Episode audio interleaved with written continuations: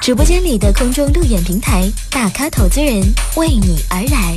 欢迎收听 You Up，我是主持人张勇。一会儿我们进行项目路演，今天是第一百二十三期。今天来做客直播间的项目呢，邀请到了来自于陶师傅的 CEO 陶俊。陶俊你好，主持人你好，各位听众大家晚上好，宋总好，你好陶总你好。这个陶师傅和陶俊的，您这个名字有关系吗？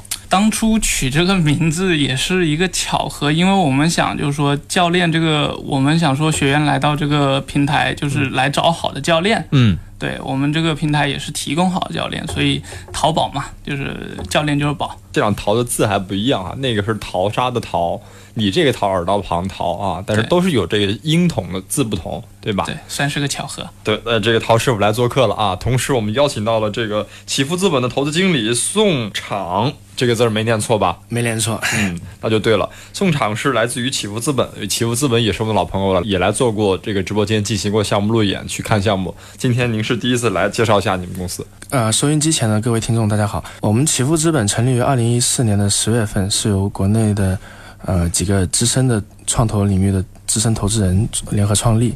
然后基金的主要重点的布局领域是 TMT 和新材料两个方向。目前基金的管理规模是十五个亿，呃，已经投资了一百多个项目了，其中包括有包括跟谁学，呃，就业幺六零，考拉先生等。我个人呢是属于 TMT 团队的，然后主要是在看关注呃现代消费、现代服务业，还有垂直消费以及技术创新。个人投资了包括呃找找科技。呃，华强飓风等项目，华强飓风也是来过直播间的这些项目。呃，现在我们嗯在探讨的这个项目，它是关于这个大交通领域嘛，我们可以把它放在这个交通领域去聊哈。因为昨天晚上我也在聊到这个话题，最近这个苹果投了，你们知道吗？投了滴滴十亿美金这个事儿，知道，嗯啊，你们怎么看这个事情呢？以后打开这个苹果 Siri 一下，我要去哪，然后车就来了。滴滴这个感觉，苹果它可能也是希望打开中国市场吧，然后也是进一步向中国这个互联网市场抛出橄榄枝。嗯，我觉得它也是一个。在软件这个领域的一个布局吧。对，为什么我说这个事儿呢？是因为我们看到了像约租车平台的这个领域当中，已经有几家开始占据了这个领先的位置，或者已经跑出了像独角兽的这样的项目。但是在这个学学车平台、驾校平台，还是没有完全跑出来。所以，能不能通过咱们这个？来过节目的这两个项目能跑出来，所以今天在节目当中再次去探讨这个类型的项目。我们想问这个陶俊哈，这次来到直播间，我们带着这个什么样的一个这个融资需求来到直播间？呃，陶师傅现在处于一个要融 Pre A 的阶段，所以我们是想一千四百万，然后稀释百分之十五到二十的股份。就是看你能不能呃，通过今天一个小时节目，能打动在你身旁的这个启福资本的总经理，还是投过很多项目的这类型项目，宋场有看过吗？之前有接触过两次，有投过吗？没有，暂时现在还没有这方面的接触，但不投的原因是什么？主要可能还是考虑到这个行业目前竞争还是比较激烈，嗯，然后也有一些巨头在参与其中吧，所以可能还会再观望一段时间。嗯嗯嗯，所以今天这个项目，我们看看。是不是跟你之前看过的有什么区别哈？因为我们看过之后有对比了嘛。是。但是今天这个项目，我们要先通过我们以往的五个问题来进行一个初步了解。准备好了吗，陶师傅？准备好了。好，第一个问题。快速进入全维度了解模式。问题一，请回答这是一个什么产品？陶师傅致力于打造这个车联网的第一道流量。然后他是去希望成为这个全国最大的互联网驾校。嗯，给大家去讲一讲咱们这个陶师傅这个平台怎么使用。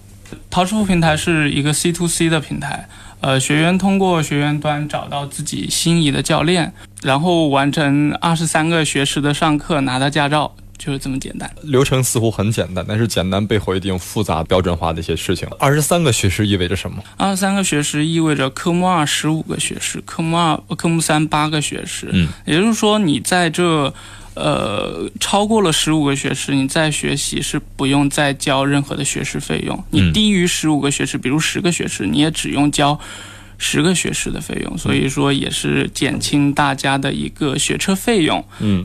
更好的分学士之后，每节课进行评价，也会对教练起到一个服务的监督作用。嗯，这个学，因为我学驾照是特别早了哈，我很肯定是忘了这个有多少学时学课，我似乎记得就是每天去学一学就好了哈。现在的学驾照得需要这种一个学时一个学时去计算吗？还是你会把它标准化为几个学时的这种量化的制度去进行？对，就像主持人说的一样，就是说从开始到现在，并没有谁说，呃，学驾照一定要多少个学时，或者我标准化到什么样的课程。那陶师傅想切进这个领域，那我就制定一系列的游戏规则。嗯，呃，虽然现在说去制定这个为时尚早，但是我觉得要一步一步去做。嗯。呃，这是我们知道的，学员通过这个平台可以得到教练。那我们想想，就是平台通过跟教练和驾校的合作模式是什么样的？我们可能跟驾校合作的比较少，嗯，我们跟这个教练合作比较多。我们现在教练这里有一个特殊的属性，他可能是挂靠教练，他自己带着车辆，然后平台给他匹配这个指标以及生源，还有场地，呃，让他能。给学员提供更好的服务，我们也把控更多的环节。一会儿我们讲一下这第二个环节，因为我们知道之前学车必须得通过驾校去报名，但是最近这个政府出了很多这个好的政策哈，我们可以通不用通过驾校再去那种学车方式去拿到驾照了。所以第二个问题马上来了。问题二，请回答为什么做这个产品？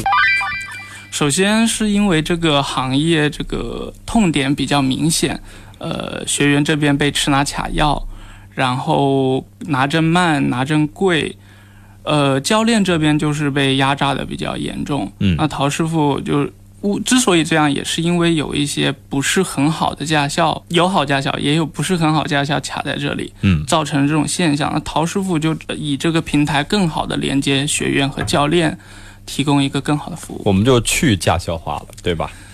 可以这么说。嗯，这是我们知道现在的在学车领域传统行业当中的痛点是这样的啊。刚才我说到了政策这一块儿，给大家解读一下这个政策是什么样的。前几年国家就打算散学直考，然后深圳也是第一个试点城市，我十分荣幸啊。呃，在而且散学直考已经渐渐的在二十多个城市试点了。散学自考之后，大家可以不通过驾校来购买这个指标，自己通过车管所的网站去报考。所以这个是政策的利势哈。另外就是我想知道，你做这个事儿除了痛点，除了政策的这个优势，另外您对这个市场的一个预计是怎么样的？对，当然像主持人说的一样，我做这个事情是因为这个市场也很大。对的。呃，我是学金融出身的，我们来分析一下这个市场。好。每年我们全国拿驾校、拿驾照的人数大概在三千万。嗯。以客单价五千块钱来算的话呢，就是每年一千五百亿的市场，是一个十分大的量级。而且这个驾校这个行业，它是一个很松、很地域化的、很零散的。它并没有出现一些很很垄断的企业。就拿一个最大驾校东方时尚来说，它占到全国的份额也才百分之零点七。嗯，但是它市值已经几百亿了，所以也给我们切入这个行业有一个比较宽松的环境吧。嗯。这是我们知道现在的市场规模有多大，嗯，呃，每年新增的人有多少？按照发达国家百分之六十七点五的持招率来说，三千万这个量级维持二十二年，在中国是没有问题的。而且中国属于这种。年轻化的速度特别快的，每一年都有一大批的这个学生也好，青年的白领也好，他们需要登上这个这个历史舞台。那之前都会把各种技能都会配备吧，除了我们考各种的证件之外，驾照是必备的一项。所以这对于现在的我们来说，是一个必须要有的一个过程。所以这个过程当中，能不能优化这个过程，解决现有的痛点，这是我们需要思考的。问题三，请回答何时开始做这个产品？我刚从英国回来的时候是一四年的八月份，然后实习了一段时间呢，我就来回来深圳，在上海实习。我回来深圳十二月份，然后组建了最开始的核心团队。嗯。四月份产品第一版在南昌试用，嗯，然后一直到现在。为什么选择在南昌呢？呃，首先因为我是南昌人，然后因为是试点嘛，并不知道这个产品好不好，嗯，所以还是找一个 自己比较熟悉的，这样运营成本也低。嗯，对，城市来投放。嗯，什么样的契机让你选择做这样一个事情呢？从回国到这个上海实习这段时间，都是为了做这个事去做铺垫吗？其实我在国外的时候，我有两个两有一个中国护照，也有呃不是中国驾照，也有一个英国的驾照。嗯我在英国学驾照的时候呢，其实我们不像中国，一定一定要在驾校里完成，我们是电招教练过来的。所以呢，我就觉得，哎，这个东西如果能电招，能不能被互联网化呢？而且效率更快嘛？这样，回国之后，其实我是回国之后才接触到像滴滴这些这么有趣的事情啊，我觉得我脑子也不笨，也接触过这个行业，然后就回到深圳，呃，跟一个跟几个腾讯的小伙伴就做了这个事情你你家是南昌的，你回到深圳是什么意思啊。我在深圳长大，哦，你祖籍是那个南昌的、呃江西南昌人啊，对明白。然后回到深圳来找了一帮小伙伴，对这个小伙伴怎么偶遇的？我一回来，我我就我回来之前我就给我这高中同学打电话，哦，是高中同学的关系对对对，啊，明白。所以就是现在来看，你们团队是校友级别的这种创业的。是的，嗯这是我们通过这个维度去了解到，十二月的时候开始成立，然后四月的时候上线了这款产品。到目前为止，我们的产品，呃，因为也是有一年时间了嘛，嗯这一年时间内还发生了哪些呃比较这个重要的事情？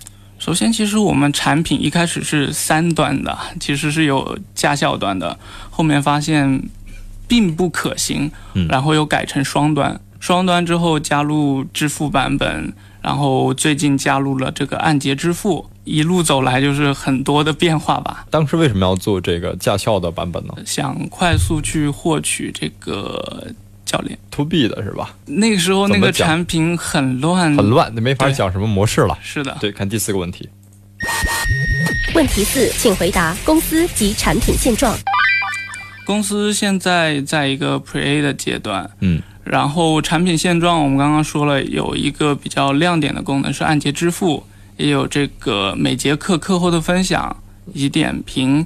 我们现在公司每个月的流水达到三百二十万以上，每月成交有四百单到五百单，虽然不多，但是我觉得在互联网学车这个行业应该是不小的。嗯，这个数量是挺可观的了啊。呃，现在来讲，就是我们做了几个比较重要的事情。第一是按揭支付，这个是跟谁做的？这个按揭支付跟谁做？我不好意思，你你不需要，他不需要跟这个，比如说银行啊之类的。对，这个按揭支付是我们自己，就是说，按照学时，我们刚刚说有学时，每个学时上完课之后再付这个学时的钱。哦，明白明白，就是你会把它分段去付费嘛？对，不需要和任何对分，比如说像分期乐或者银行去做这种。会还以为说你要搞这种贷款啊，或者是之类的。呃，我觉得没有必要，因为一开始我们做的是一个呃所有包过的课程。嗯。呃，首先因为开发人力也只能做这样的课程，然后我们发现做这个课做一个包过的课程，其实用户体验很差的。你给他一个很高的心理预期，因为是包过，嗯然而且我们去获取这个用户成本很高，因为他需要一次性支付大笔的费用。嗯甚至他可能不需要上到那么多学时的，人家为什么去支付这个费用呢？所以我们就把它按节支付了。有算过这个最低的价格去学到这个驾照的是谁吗？有你花了多少钱？十五个，就是说平均来说啊，最快的我不想多说，我们就说平均的嗯，十五个小时足以。就是累积十五个小时把这个驾照考出来的。对，那你这个按照十五小时是每个小时单个的收费吗？还是怎么收费？就我们现在每个学时的价格是一百五十块钱，嗯，对，所以整套十五加八下来呢，这个课程是三千四百五。嗯，呃，算这个考试的费用之类的。呃，考试的费用你交给车管所也只要四百八，所以整套下来也就四千块钱。就会比原有的这种传统的驾校便宜一千块钱左右。两千多。呃，那他们应该就不单指五千块钱这个费用了嘛？现在驾校可能主持人已经不是很对我了解了。我是我是很早之前考的。现在现在深圳学车的价格大概在六千七六千往上，七千八千，嗯一万五的班都有。而且看你是几个人一块儿学什么样的车，吧？我们现在在做，我们现在是一人一车，三千四百五。那后面我们会去做拼车功能，这样会把我们的价格以及效率，嗯价格变得更低，效率变得更高。嗯，对。现在来讲，就是那些车和场地都是我们的平台去免费提供吗？还是呃，我们刚刚说了，我们现在教练这边比较一个明显的特征，它是挂靠教练，所以说车是它本身就有的。嗯那这个场地呢，是我们跟场地方带来教练这个客源，嗯所以场地我们是有一套预约系统的。一年多的时间，我们员工的情况和这个城市拓展情况怎么样？我们现在主要做的城市是深圳和南昌，嗯呃，员工情况我们有三十人，嗯，呃，是一个比较精简而且高效的团队了。嗯，呃，没有再拓展其他城市了，一年时间只有俩城市。现呃，对，是的，嗯看第五个问题，问题五，请回答合伙人。我的合伙人一共有三个，也就是说初始创始团队啊。嗯先首先先说一下我自己，我自己是这个英国卡斯商学院国际金融与会计的硕士，嗯然后八月份回国，一四年八月份回国，呃，在中信银行上市企业融资部，呃，中信证券上市企业融资部实习了四个月，然后做的陶师傅。就是你中间是没有工作经验的。呃，在大学期间实习的时候，在一家 4S 店做过一段时间，嗯，做在做什么？呃，在做这个教练车的和驾校教练车的购买项目这一块，一共三十多家驾校驾校的教练车购买项目。哦，哦明白了。对，你会更加接触到这个呃教教练这一块儿和驾校这一块儿是的，比较多。对，国外是个什么样的情况？其实学车大概分成两种体系，一个是欧美体系、英美体系，一个是这个日韩体系。我们中国属于日韩体系，是有驾校、有这个考场的。嗯呃，然后英国像英美这些国家，他们是一个呃，我考完理论之后会拿到一个临时驾照，它是有一个期限的。嗯，我有这个临时驾照呢，我就能去约教练。呃约完教练，当我觉得我可以的时候，我再跟邮局说我可以了，是跟邮局说啊，呃，嗯这个比较奇怪，呃，然后他就会派考官给你约好时间，然后你开一路下来，他给你一个评分，嗯，是否通过就看这个也是标准路段吗？还是任何路段都可以？任何路段。他不怕作弊吗？这个事情，啊欧美国家人比较淳朴，我觉得这个不是说中国人不淳朴，我觉得欧美的这个作弊或者是贿赂也很厉害。呃，是的，但是他们对于这种惩罚就更严厉了。嗯，所以说相比来说，考官自觉性会更好一些。对对吗？对，所以这就是吃拿卡要是在国外会比较的轻一些，没有像国内这么严重，这是痛点。好，另外一个就是我们接着回来聊哈，就聊完你的这个故事了哈，聊聊另外两个你的合伙人的故事。呃三个，不好意思。对，对，然后有一个是我的高中同学，我们从高一到现在已经十多年的这个感情了。嗯呃，他是我的运营运运营总监，嗯呃，他叫孙书航，嗯是腾讯蓝钻负责线下赛事运营的。嗯，呃，呃，这个线下运营能力比较强，嗯或者推广能力比较强。然后一个是腾讯的 ECC 出来的产品经理，嗯啊、他叫孙章。嗯还有我们这个呃开发这个负责人，他是腾讯的腾开出来的技术，对，嗯呃，算是比较齐整的团队。嗯然后还有一些，比如说我们的渠道总监，他是江西蓝天这个招生负责人，从事这个行业有十多年，所以我们对互联网的理解以及对驾培行业的理解都嗯算是比较深刻的。你这四个人都是同学级别的，不是，只有这个运营是，然后剩下的这个都是通过你运营的小伙伴去找来的吗？对，然后渠道是我自己认识的。嗯，你觉得你的现在的这个团队的构架当中还缺什么？至少在现阶段，嗯我深耕南昌、深圳或者后面拓一两个城市的话，我觉得这些人力是足够的。足够的，嗯然后这个我们现在的这种团队的比例也是比较完整的。是的，对，我们看一下这个五个问题之后，我们的导师会给出什么样的初印象？希望大家一起参与到节目的互动和讨论中中来。参与的方式只有一种，关注节目的微信公众账号 U Up 英文大写字母 U U P，关注之后即可以参入讨论。我们看一下今天的导师会给出以上五个问题什么样的初印象。经过第一环节的问答，他的描述能否给明星导师留下第一好感呢？马上进入导师初印象。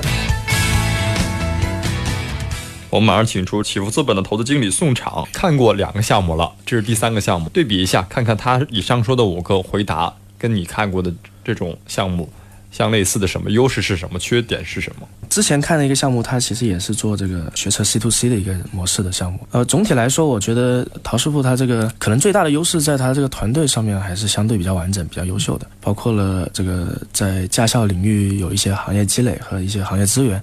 然后以及在互联网这一块也有一些比较资深的一些从业人员出来和他一起创业，嗯，所以因为呃 O2O 这种类型的项目，它可能呃本身一般都没有什么壁垒，可能最大的呃优势一般都集中在这个人的优势上面，嗯，所以这一点的话，我相信他们还是有一个非常好的一个起点的。您肯定他的团队，对。然后这对于行业来说，我是非常认可的。就呃，驾校这个行业，驾校这个行业本身，它确实这个痛点也存在了很久。嗯，所以我相信它一定是有这个被改造的这么一个空间的。嗯，当然，嗯。所以初步来说，我对这个项目还是一个团队，一个市场。您从这两个角度给出了您的答案啊。嗯，对。呃，您看一下这个项目它的融资的这个需求额，包括它这个释放的比例来看，如果是这个初印象，您怎么看？嗯。对它这个融资规融资额上面我是没什么问题的，嗯，融资额呃，在这个估值方面的话，我觉得呃，以它目前的一个发展的进展来说，可能呃七千万应该算是也算是一个比较合理的估值吧，嗯，对，就是我们看一下这个究竟能不能这个可能的估值当中哈，呃，能最后拿到我们投资人的这个意向投资，我们通过下半段的这个呃问题深度发问，去看看这个项目。究竟在我们的这个大众评审团、各种各位听众朋友，你们的这个评审当中和我们的这个投资人评审当中脱颖而出呢？马上进入我们今天的下半个环节——项目观察室。导师点评是否和你想的一样呢？接下来导师将进行深入了解，期待导师会提出怎样的问题呢？同时，我们也将正式开启听众评审团，欢迎您参与到对项目的点评。搜索微信公众平台，输入英文大写字母 UUP，即可参与同步互动。接下来的时间，进入到第二环节项目观察室。我们先问第一个问题。哎，陶总您好，您好。我第一个问题可能主要是先从行业前面几个问题，我先从行业去问一下吧。嗯，就关于这个政策方面，像这这两年政策一直在呃。鼓励这个自学自考的这么一个事，然后相关的政策也相继在出台。嗯，然后我想问一下，就是深圳呃，深圳这个政策它突然一下暂停了，您您对这个方这个原因是有什么看法？其实我们看到这个政政策优势一开始从五个到十五个，现在到二十个试点城市城市的话，它应该是在逐步放开，而且这是一个大的趋势。深圳突然暂停这个东西呢？我认为暂停是更好的开始，在今年年底的时候，呃，自学散学职考这个平台会重新开放，我觉得那个时候会，呃，这个体系会更加完整，学考分离可能会更加清晰。嗯，您觉得它是在哪一些条款上面可能会做出改动呢？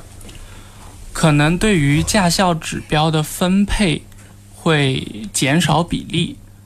对社会开放的指标会越来越大。嗯，这对你们平台来讲意味着什么？这对我们平台来讲意味着一个温室。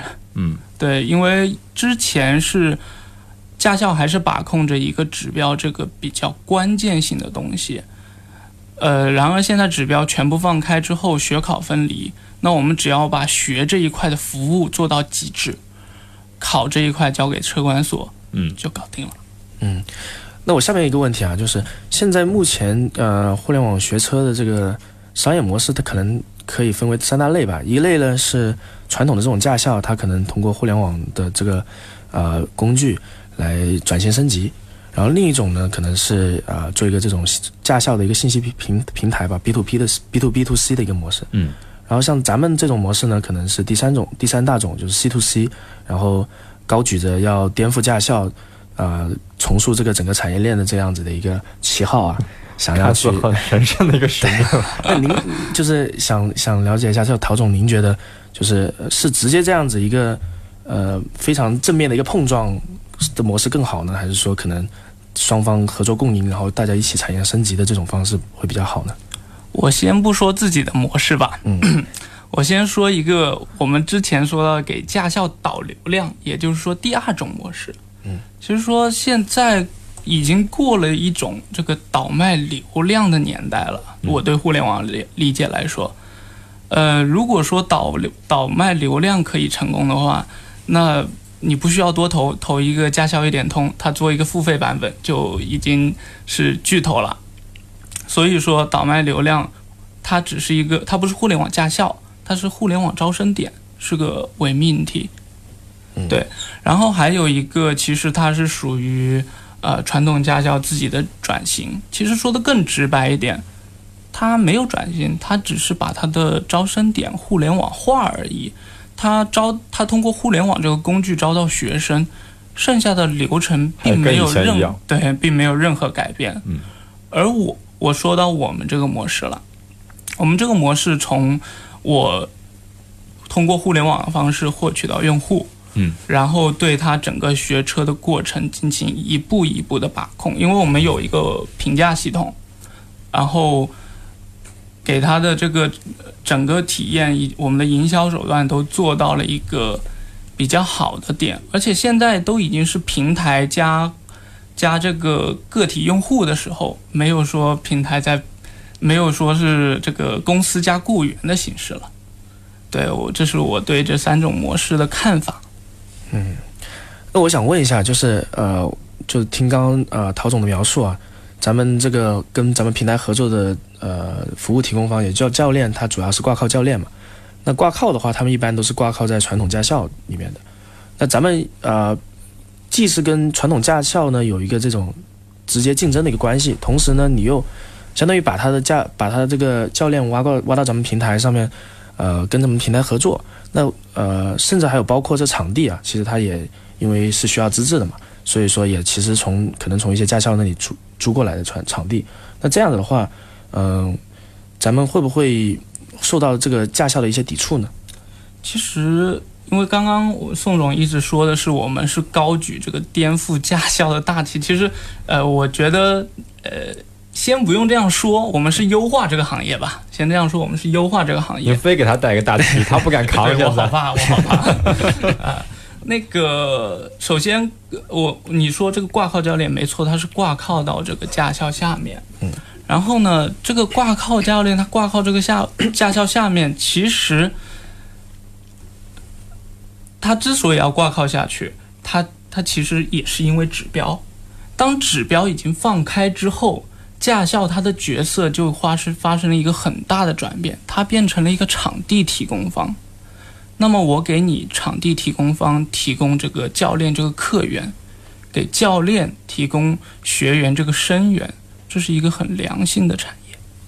嗯那你你觉得在在未来啊，就是咱们这个可能规模做大了之后，有没有可能自己去，比如说买车啊，或者是呃去租一些直接自己去租一些场地，然后拿到这个驾校的资质呢？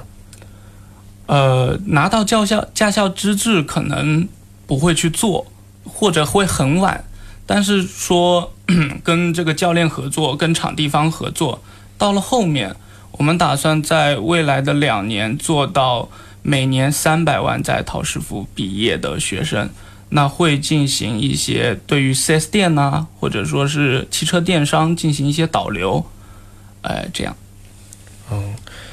那呃，我想再问一下，就是因为现在确实，呃，特别多的特别多的创业团队已经开始瞄准了这个学车市场，然后纷纷推出一些这种呃学车 O2O 的平台嘛。你甚至包括一些巨头也参与到其中啊，比如说五八五八学车，然后还有已经估值可能达到几十个亿的这个车轮车轮车轮学车已，经到 C 轮了哈。对他们已经发展比较大了。那嗯咱们在，因为咱们相对来说已经起步可能是比较晚的，是一五年才开始起步嘛。那咱们怎么样，这种有后发劣势的情况下可以弯道超车呢？您是怎么看待这个问题？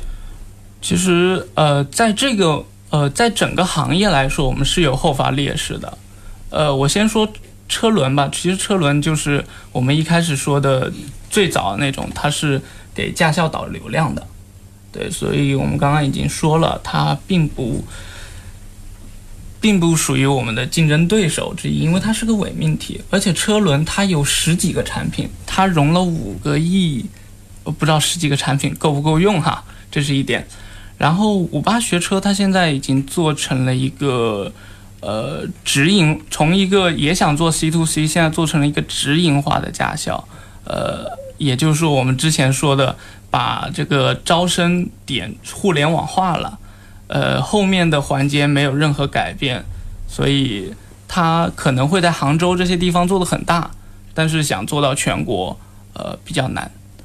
那陶师傅呢，首首呃是二十十五加八这个东西是很新颖的，按揭支付，啊，后面也会做拼车这些东西，嗯，就是。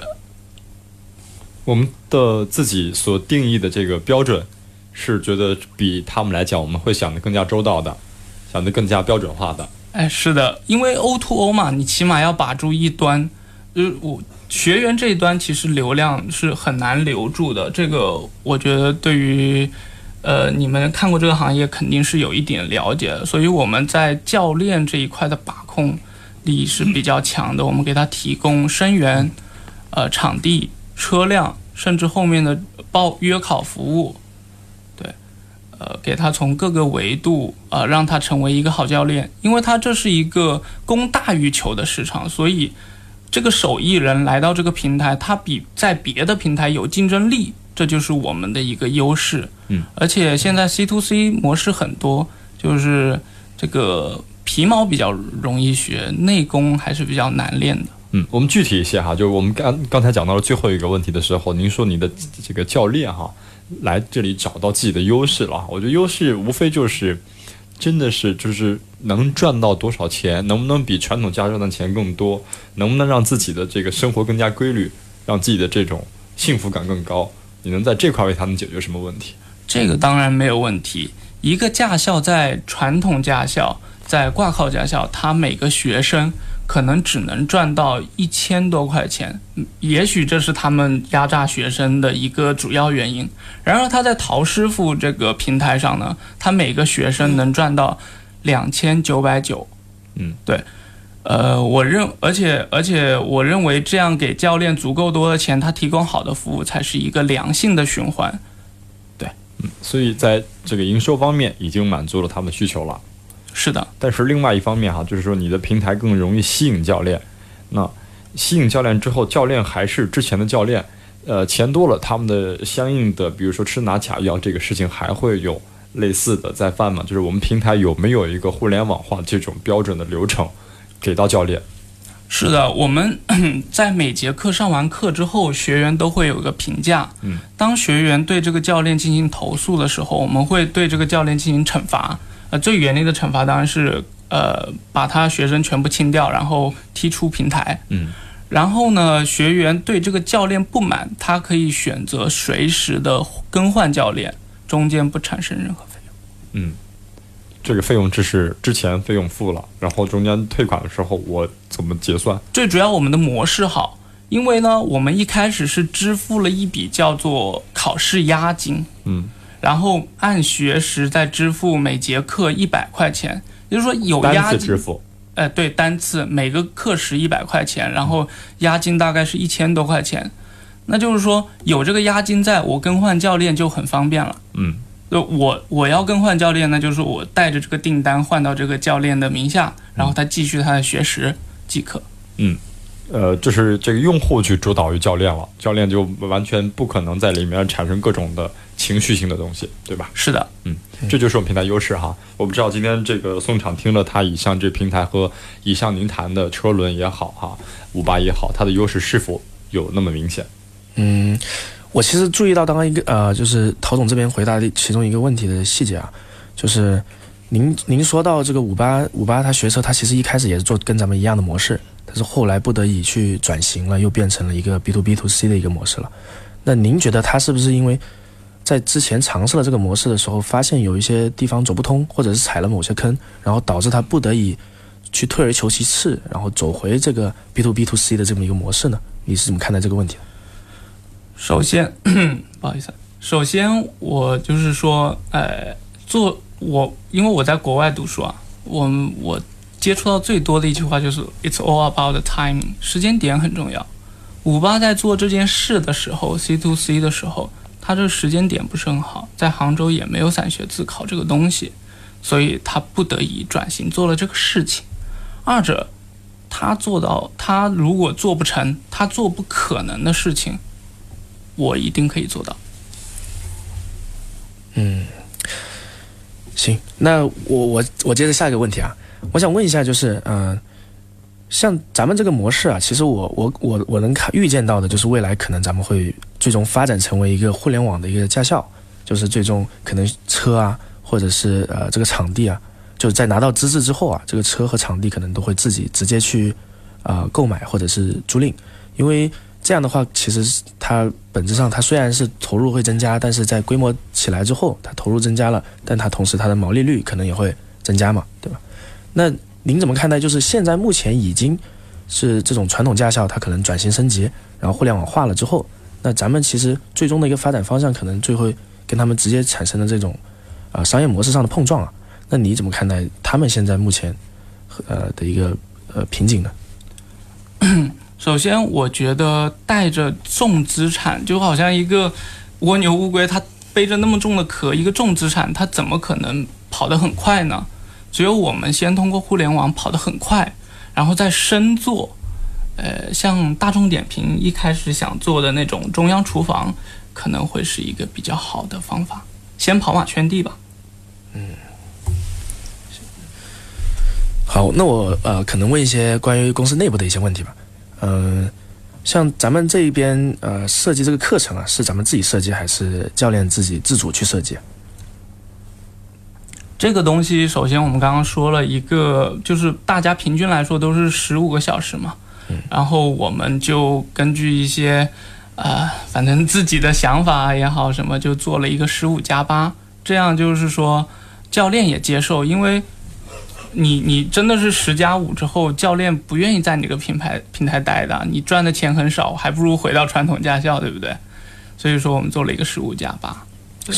十五加八的对这个课程每一节课的内容有没有一些就是自己去做一些课程的一些对我们每节课呢，或者是对，呃，不好意思，我们每节课都会去给课程做一个名字，比如说第一节课上课、上坡起步，然后然后是什么，就每个项目都会归纳到这节课里面。嗯，对。你们有没有验证过，就是这么一个项目，它确实能够在这一节课呃去完成呢？呃，这个是没有问题的。没问题像现在目前呃，就咱们这个学员呢，在学习的，就是咱们已经已经有的这些交易里面，你感觉这个学员的满意度怎么样？呃，我们因为做的是 O to O 嘛，说白了就是服务。嗯我觉我有自信，就是我们在互联网学车这一块的服务，呃，口碑来说还是比较好的。当然，也有一些学员不理解，比如他怪他挂了，呃，他会怪我们这个，呃，呃，这个没有办法的。对，有多少的学员，百分之多少的学员会有这样的不满的意见反馈？呃，很少吧，大概有个百分之一。嗯，对，就原因只。存在于自己挂了是吗？有可能是天下了大雨，他看不清楚线，他怪他怪我们给他约考到那个时间，嗯呃，种很多情况都会有的。嗯，对。那这种情况出现时，我们该怎么办呢？呃，我们只有说我们的客服人员以啊、最谦卑的态度去接受他这个嗯、不开心吧。嗯，对，以服务行业嘛，被骂很正常。嗯，对。呃，这是我们的一个用户调查啊，就是他体验好不好这个问题哈。另外就是你既然谈到这个问问题上了，我想就我们继续深入往这个点儿去聊，就是你怎么去获客，这是我比较关心的，因为现在这种 O to O 方式，特别是刚才又谈了滴滴又拿了十万美元的这个呃资金，我相信大部分也还是用在这种获客方式或者继续占有大片市场份额。你怎么使用你的钱，或者怎么去往下一步获客方式上去用你的方式去进行？其实 O to O 嘛，获客很简单的。我们从线上，不管是这个百度啊，或者说是广点通啊，呃，收集到这个意向用户，然后进一步的转化。嗯，呃，这是学员端的了，因为 O to O 就是线上流量导到线下嘛。对，然后我们对于教练端这一端就更简单，没有任何获客成本，我只用告诉教练，你来我这个平台，你每个月能收到五个学生，或者说十个学生，他就会义无反顾的往这里面挤了。嗯，呃，我似乎看起来就你这个获客线上的方式哈、有一点，呃，没有太太让我感觉很吸引，就是一个广点通，还有一个这个百度搜索引擎。呃，对这一块儿你是有所保留呢，还是说它基本就是这么个获客方式？那好，我就说的更清楚一点。嗯，我们每节课之后都会有一个分享功能，它类似于这个滴滴的打车优惠券，然后你分享到朋友圈之后，呃，会形成一个病毒式传播。嗯，然后我们现在也在做一个叫拼客功能，呃，就是说三个人或者两个人一节课，啊、这样对于一个传播，对于一个互联网营销是一个更，嗯，拼课后，比如说一个人一百块钱拼完，是不是这节课只只只需要出三十多块钱就够了？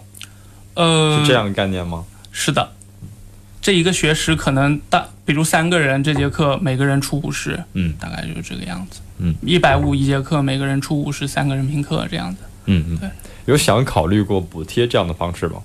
呃，这个行业我补贴谁呢？补贴学员，学员不会留在平台。嗯我补贴教练，觉得我觉得给到教练足够的生源，两千九百九一个学生，他就会呃有一个比较好的粘着度了。嗯，所以你刚才谈到这个呃粘性的问题哈，嗯就是咱们这个平台学车嘛，我相信每个人人生只需要一辈子，除非你酒驾了，对吧？再思考，那我觉得也不会再用到这种平台了。嗯，就是人生只有一辈子，这种一辈子的东西，通过你平台使用完之后，我相信，我不知道数据统计多少哈，多少人会把你这个呃公众账号取消关注掉？呃，这个东西无论谁来做啊，嗯，呃，任何人学完车，无论是这个驾校一点通或者车人来做，他们学完车第一件事一定是把这个东西给删掉，嗯，这个是没有办法的。但是我们现在会有很多的方法让他留在这里，比如说是老学员转介绍新学员这些更。更多我没有去说的这个营销方式，嗯呃，留在这里会让老学员以另一种形式，嗯呃，留在平台。所以留下来肯定还是有些你的商业的布局嘛，这个能透露一下吗？这个我到时候和宋总和主持人细聊吧。好 我们看一下宋总这边还有哪些问题？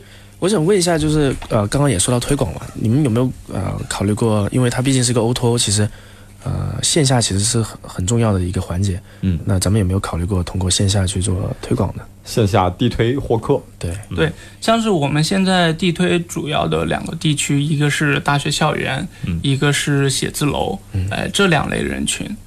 然后线下地推嘛，可能我现在需要的资源，呃，类似于大学这边，比如分期乐，比如这种超级课程表这种流量，或者说是有一些呃白领用户，比如说是钉钉这种流量，还有像一些便利店啊，这些都可以考虑一下，嗯，或者公共出行的这种流量。明白。你们你们像现在有没有统计过自己获取一个客户的这个呃费用大概是多少？三百到五百，三百到五百块。那你从一个呃交易客户中，你可以赚取多少呢？大概？呃，反正我能告诉你，我一定是赚了钱的。但是，但是我们好好在是我们没有赚多少钱，就是没有赚很多钱，我们赚就是比较少的，赚自己应得的那部分就行。刚才说到了这个三百元啊，这是获客的一个成本啊，获客到转化率，真正能获完客之后成为你的学员的这样一个比例有多大？能透露一个范围区间？我说的三百到五百是他已经完成了线上支付。哦，已经支付了。对对对，那之前就是比这支付之前，我估计还是有一更多的一部分人群，二十块钱、三十块钱、五十块钱一个这种意向用户都都会有。都会有对，嗯呃，我再问一个问题吧，就是关于这个服务这一块，因为呃，驾校就培训呃学车培训这一块，它其实它这个服务的标准化其实是很难把控的，然后它也是它这个服务的周期也非常长啊。像咱们有没有？因为刚刚也听到您提到有一些什么评分啊这些，可不可以啊、就麻烦陶总这边再展开来讲一下，就是咱们对这个服务的质量的把控，包括这个整个呃教教训呃这个教练的这个呃淘汰啊，或者有没有这些方面的机制呢？哎，这个既然宋总问到了，我就仔细说一下。评分只是对于他这个服务过程的一个评分，那我们会对于这个十这个十五加八，它这个学员他用了多少个小时，他这个速率，他这个通过率，对教练进行一个跑这个考核。那么好的教练就是通过快以及通过率高的教练，他就会在平台上得到更多的展示，这也意味着他能得到更多的学生，更多的嗯场地的使用。嗯所以是学生选教练的方式是通过，比如说学生下单之后自动匹配呢，还是学生去在我平台当中刷页去选择我想要的教练？我们会给他推送一些就是平台比较好的，他不满意他也可以刷页。嗯，推送的这个标准是什么？好教练就是通过率高，那是不是意味着第一页的教练都永远在第一页？优胜劣汰没有办法，因为这是一个供大于求的市场，只有好的教练我们才留下来。嗯，也许这就是陶师傅可能无意中做的一个事情吧。明白。最后我们再回答一个听众的问题，说这个陶师傅现在的这种平台，呃，安全保障在哪里？因为最近出了很多关于约租车平台的这种安全的问题，所以我们想学驾校这个也估计会有安全，比如说我们车到了外地。啊，跋山涉水到了另外一个地方去进行这个路考也好，路路路路训也好，哈，或者是教练的个人品质的无法保证也好，这种情况下我们该怎么监管？怎么提前预防？呃，这个东西首先是我们对于教练整个的信息首都有一个考核标准，首先他一定拥有教练证，嗯，他拥有教练车，嗯，然后他的身份证一系列的。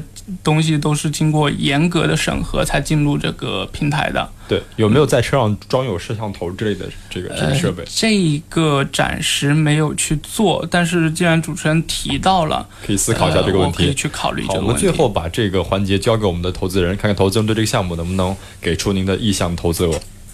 所有的问答环节全部关闭，终于到了最后时刻。今天的创业项目能否得到明星导师和大众评审团的认可呢？请明星导师给出 “you up” or “you down” 的评价。最后的结果是，最后结果我们通过这个，呃，这个融资额的问题哈，看一看能否达到您这个心里的意向哈。